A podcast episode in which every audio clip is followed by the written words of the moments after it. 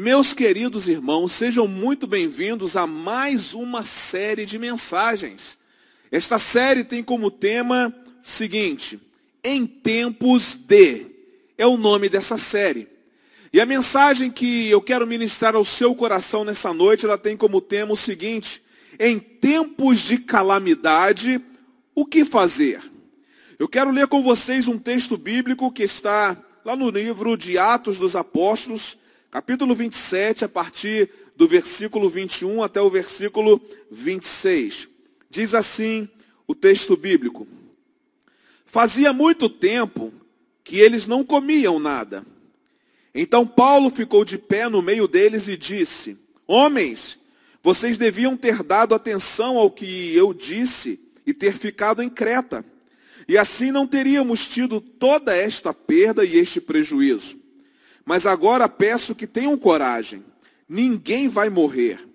Vamos perder somente o navio. Digo isso porque na noite passada, um anjo do Deus a quem pertenço e sirvo apareceu a mim e disse: Paulo, não tenha medo. Você precisa ir até a presença do imperador.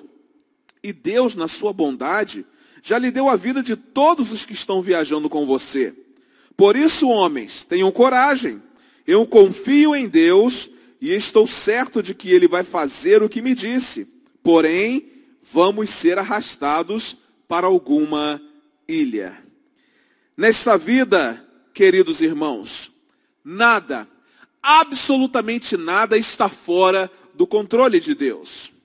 Nenhuma tempestade ocorre acidentalmente em nossas vidas, pois nada está na contramão da soberana vontade do Senhor.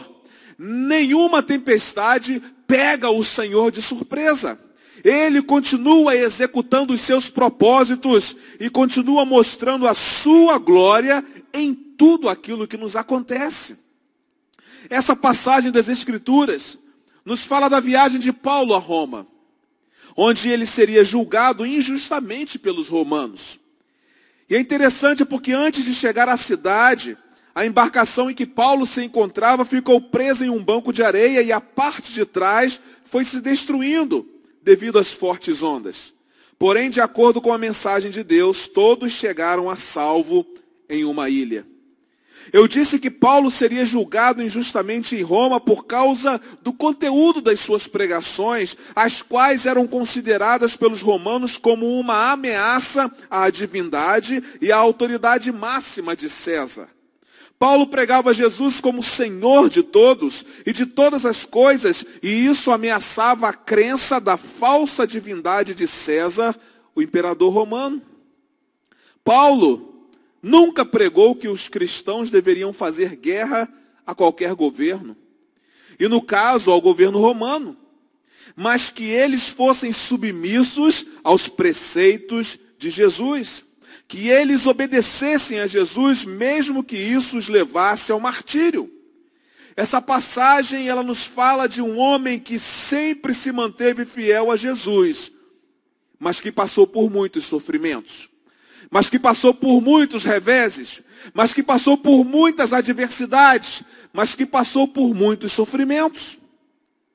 Antes de chegar a Roma, onde seria martirizado, Paulo viveu um naufrágio. E mais adiante foi picado por uma serpente venenosa. E eu quero perguntar a você aqui nessa noite: você acha que tudo isso foi algo acidental na vida de Paulo? Eu posso garantir a você que isso não foi acidental. Tudo o que Paulo experimentou estava de acordo com os propósitos de Deus, a fim de que a glória de Deus fosse expressa. E quando eu olho para a Bíblia, eu vejo que aquele que crê na soberania divina, sabe que tudo o que lhe acontece nesse mundo não é um acidente, mas ele vê a glória de Deus e tanto crê como aceita o seu propósito. Eu reconheço que na maioria das situações nós não entendemos completamente de início as ações do Senhor, mas como disse o sábio, nós devemos confiar em tudo o que ele faz. Queridos, Deus marcou o tempo certo para cada coisa. Ele nos deu o desejo de entender as coisas que já aconteceram e as que ainda vão acontecer. Porém, não nos deixa compreender completamente o que ele faz.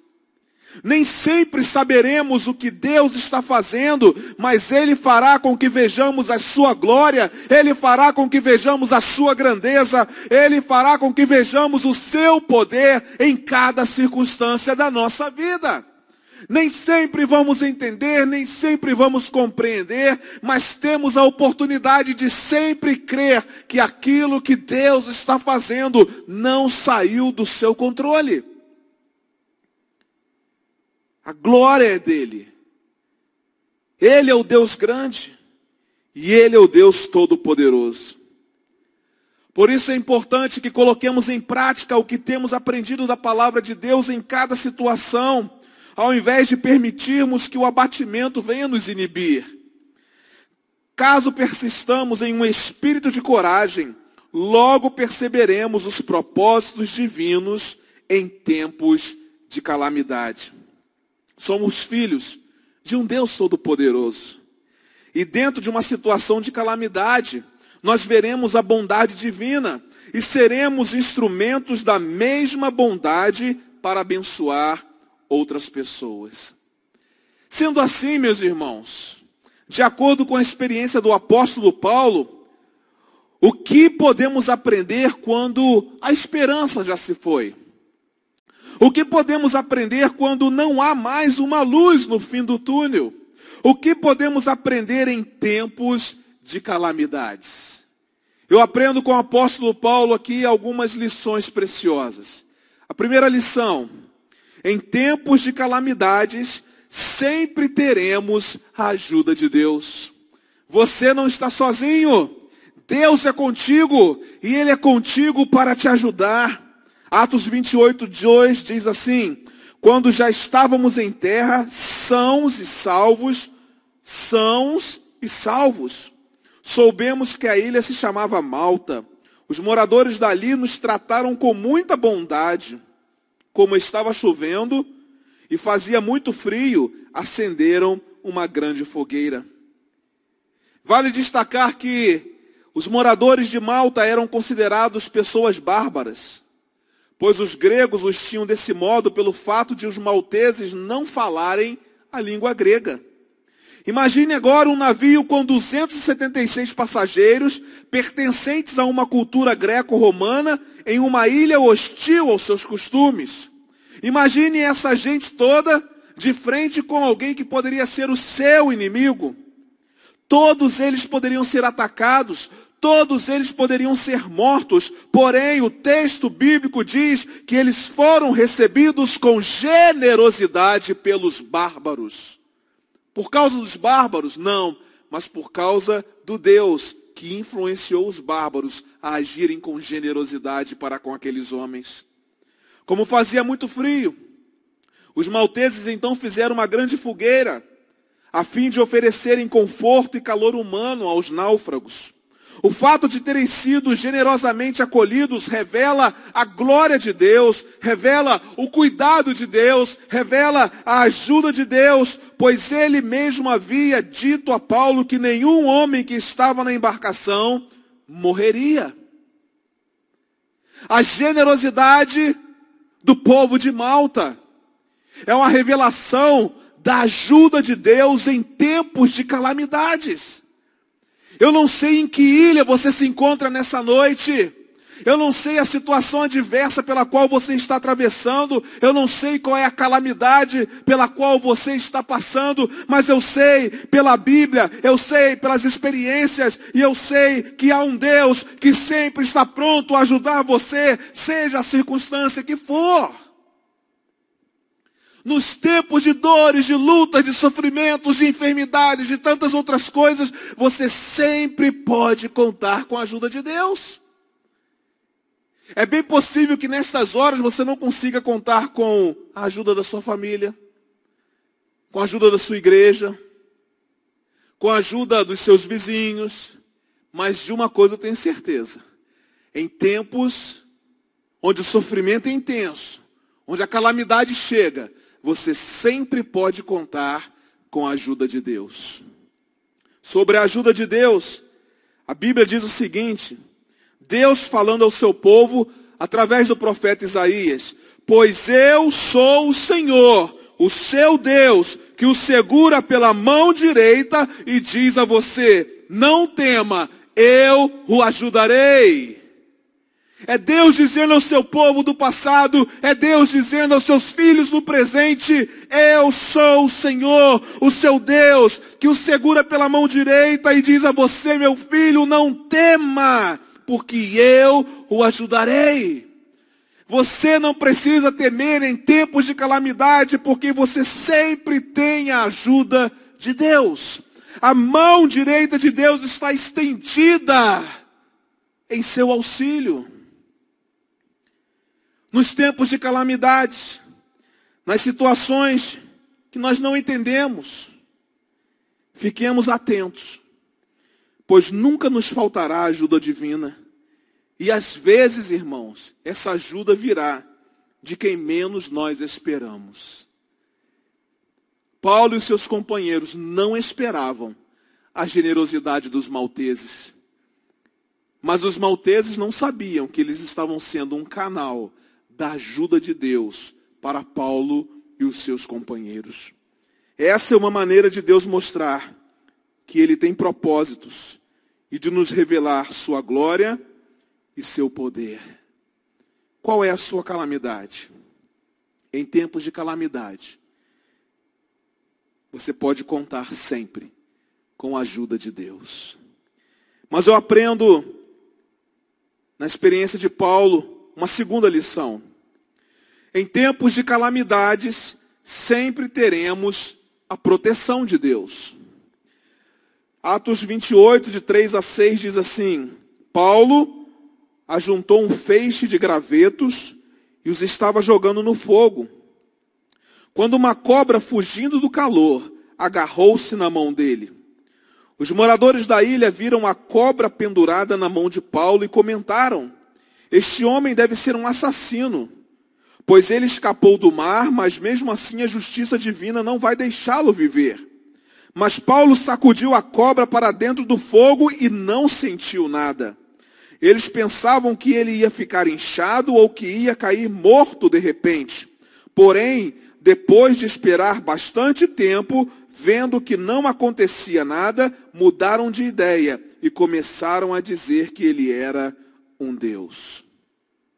Era comum nos povos do Mediterrâneo, da Ásia e do Oriente Médio acreditarem que quem fosse picado por uma serpente venenosa é porque estava sofrendo uma justiça dos deuses. Mas no caso de Paulo, o texto nos diz que Paulo não inchou, Paulo não caiu morto, e todos disseram que ele era um Deus. Interessante que Paulo manteve-se íntegro à sua fé. Paulo não cedeu às afirmações pagãs. Paulo não se deixou levar pelas declarações pagãs. Uma outra coisa que eu gostaria de destacar é que Paulo, ao ser picado pela serpente, não fez nenhum ato de sensacionalismo religioso. Ele simplesmente sacudiu a cobra para dentro do fogo e continuou sem sentir qualquer dor. O fato de Paulo não sentir nenhuma dor, o fato de Paulo não inchar, o fato de Paulo não morrer ao ser picado por uma serpente venenosa. Mostra que em tempos de calamidade nós sempre podemos contar com a proteção de Deus. Paulo não aproveitou todo aquele momento para tirar alguma vantagem pessoal, mas ele aproveitou o propósito divino em revelar a sua glória ao proteger a sua vida. E por que, que nós podemos afirmar que Paulo contou com uma proteção divina? Porque Deus havia dito a ele que ele chegaria até o imperador, e Paulo ainda não havia chegado, mas foi picado por uma serpente, e Paulo sabia que aquela picada da serpente não era para a morte, porque Deus já havia prometido que ele chegaria até o imperador. Então Paulo estava ali contando com a proteção de Deus. Se Deus fez promessas a você e no meio do caminho algumas coisas aconteceram, tenha certeza de que Ele está protegendo a sua vida, livrando você de perigos e de males, até que você chegue ao lugar que Ele disse que você vai chegar. Até que a promessa se cumpra na sua vida, Deus vai estar com você, Deus vai protegê-lo. O salmista disse o seguinte: O Senhor é o seu protetor, como sombra que o protege, ele está à sua direita. De dia o sol não o ferirá, nem a lua de noite. O Senhor o protegerá de todo mal, protegerá a sua vida. Aleluia. O Senhor protegerá a sua saída e a sua chegada desde agora e para sempre. Eram tempos de calamidades, mas Paulo pôde experimentar a proteção de Deus. Havia uma promessa sobre a sua vida e Paulo podia contar com a proteção de Deus. Há uma promessa sobre a sua vida e você pode contar com a promessa de Deus em dias de calamidades. Os dias são difíceis, os dias são de dor, os dias são de sofrimento. Calma, meu irmão, calma, aguenta firme. Deus está protegendo você, porque Ele lhe fez uma promessa e Ele vai cumprir, e você pode contar com a proteção do Senhor em todo o tempo. Não se renda à calamidade, mas renda-se à proteção de Deus. Deus está protegendo a sua vida. Uma terceira e última lição que eu aprendo com a experiência de Paulo é que em tempos de calamidades, sempre teremos a provisão de Deus. Em tempos de calamidades, sempre teremos a provisão de Deus. Atos 28, 10 diz: Eles mostraram muito respeito por nós, e quando embarcamos, puseram no navio tudo o que precisávamos para a viagem. Os bárbaros malteses, mais uma vez demonstraram generosidade ao suprir as necessidades de todos que seguiriam viagem. Foi desse modo que o evangelho chegou a Malta. Foi um acidente, pastor? Claro que não. Mas foi uma manifestação da glória e do propósito divino em abençoar pessoas por meio de quem se propôs a fazer a vontade de Deus.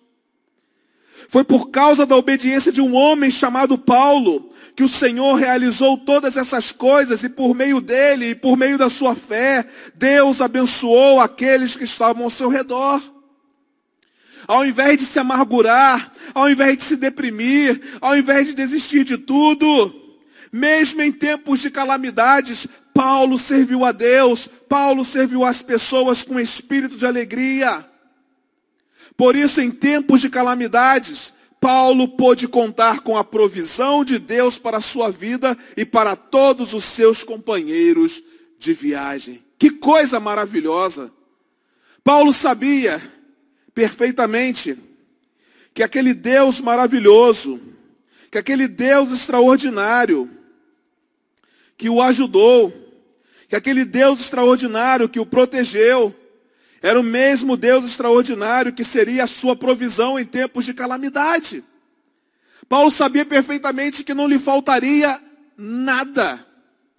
Nem quando enfrentou o um naufrágio no navio, nem quando enfrentou as suas lutas ali em Malta, Paulo sabia que Deus seria o seu provedor em todo o tempo. Ele não estava desesperado porque ele sabia que Deus supriria as suas necessidades. Talvez você em tempos de calamidade anda murmurando, Talvez você em tempos de calamidade pensa em desistir de tudo. Talvez você em tempos de calamidade esteja se amargurando, mas eu quero dizer para você que há provisão de Deus para sua vida em tempos de calamidade. Creia que Deus não esqueceu-se de você. Creia que Deus está providenciando aquilo que é necessário para que você sobreviva e muito mais do que isso, para que você viva uma vida abundante a despeito das circunstâncias que estão ao seu redor. É o Deus da provisão de Paulo, é o Deus da provisão da sua vida. Em dias de calamidade, Você não precisa ficar desesperado. Sabe por quê? Porque você está nas mãos do Jeová Jireh, o Deus da provisão. Ele está pronto para suprir as suas necessidades. E é interessante porque o próprio Paulo, escrevendo a sua carta aos crentes filipenses, ele disse o seguinte: O meu Deus suprirá todas as necessidades de vocês, de acordo com as suas gloriosas riquezas em Cristo Jesus. A nosso Deus e Pai seja a glória para todo sempre. Amém.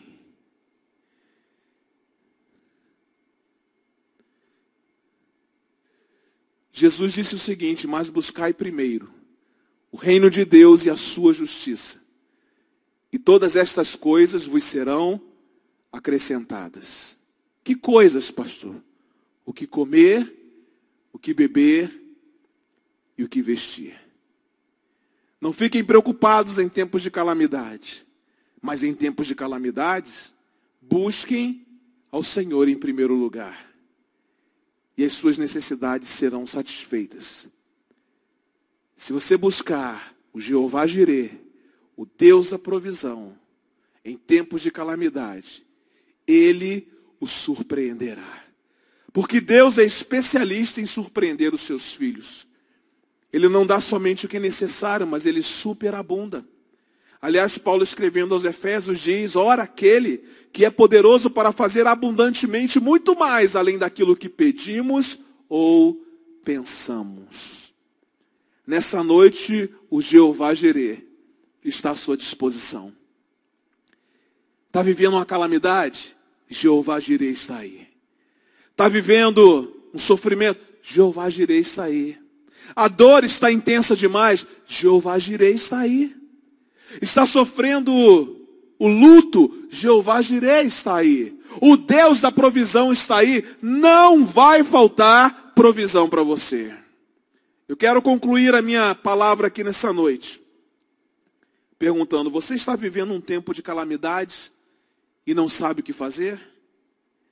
Hoje nós aprendemos aqui com a experiência do apóstolo Paulo três lições preciosas que nos, que nos ajudarão a viver e a vencer os tempos de calamidades.